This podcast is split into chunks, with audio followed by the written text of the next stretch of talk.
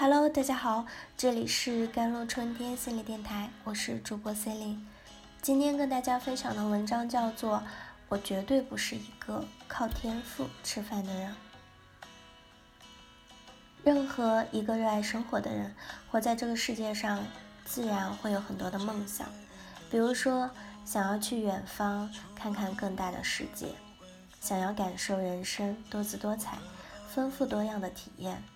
想要给自己的家人更好的生活，然而残酷的现实却一次次的将我们从美好的想象中拉回来。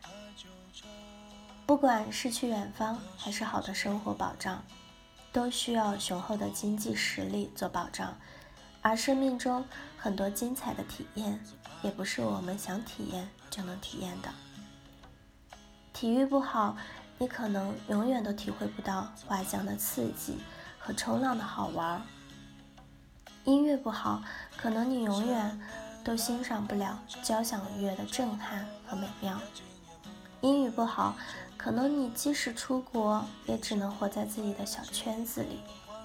世界如此美好，看起来触手可及，但你却可能一辈子都触碰不到。你以为自己真实的活在世上，在真正的生活家眼里，你却无异于行尸走肉。这无疑是最悲哀的事情。这两个现实，我们都可以通过同一个方法来解决，就是努力的提升自己的学习力，将自己培养成天才。任何时代，强悍的学习力。都意味着强悍的竞争力，它能让你轻松的在一个领域成为顶尖的人才。而按照二八原则，大部分行业百分之二十的顶尖人才分享了百分之八十的利润，这便解决了你经济上的问题。它意味着，即使面临一个全新的领域，你也能迅速的入门，应对挑战。以及体验到新技能带来的无穷的乐趣。现在，几乎任何一个人都明白持续的学习重要性。我们去学习开车，学习演讲，学习绘画，学习各项技能，唯独忘了一件重要的事情，就是我们从来没有专门的去学习过学习本身。我们潜意识里默认。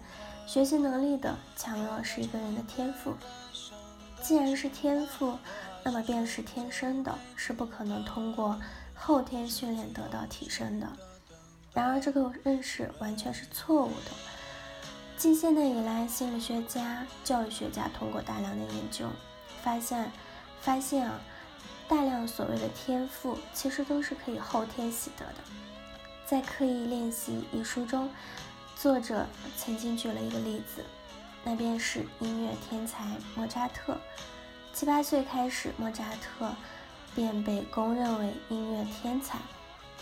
这除了他具有非凡的演奏能力之外，还因为他具有辨别绝对高音的能力，而这项能力可能是一万个人中都没有一个的人才具备的，包括很大的。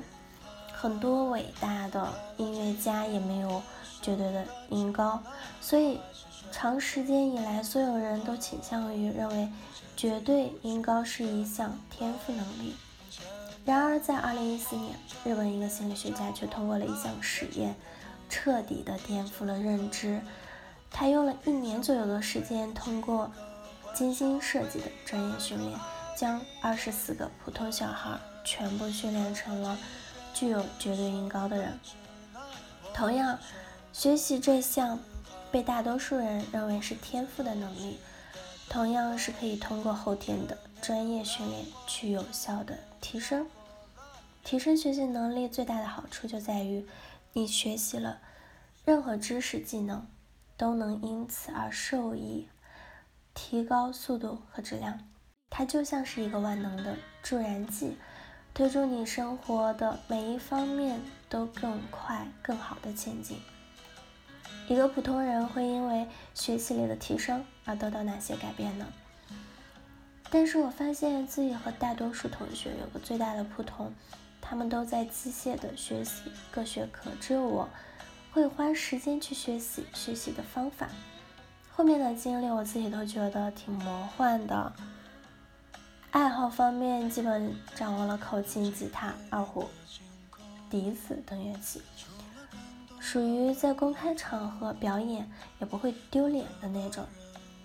写作方面，正式网络写作后，很快的积累超过百万的专栏阅读量，三年内陆续的出版了五本自己的书籍。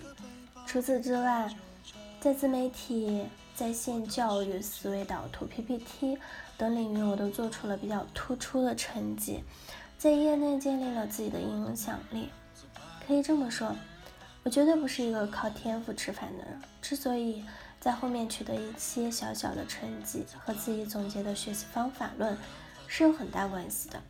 同时，我也注意到绝大多数人真的对学习方法这事儿一点都不重视。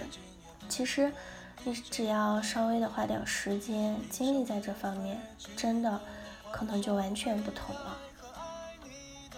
好了，以上就是今天的节目内容了。咨询请加微信 j l c d 幺零零幺或者。关注我的手机微信号幺三八二二七幺八九九五，我是 c e l i n e 我们下期节目再见。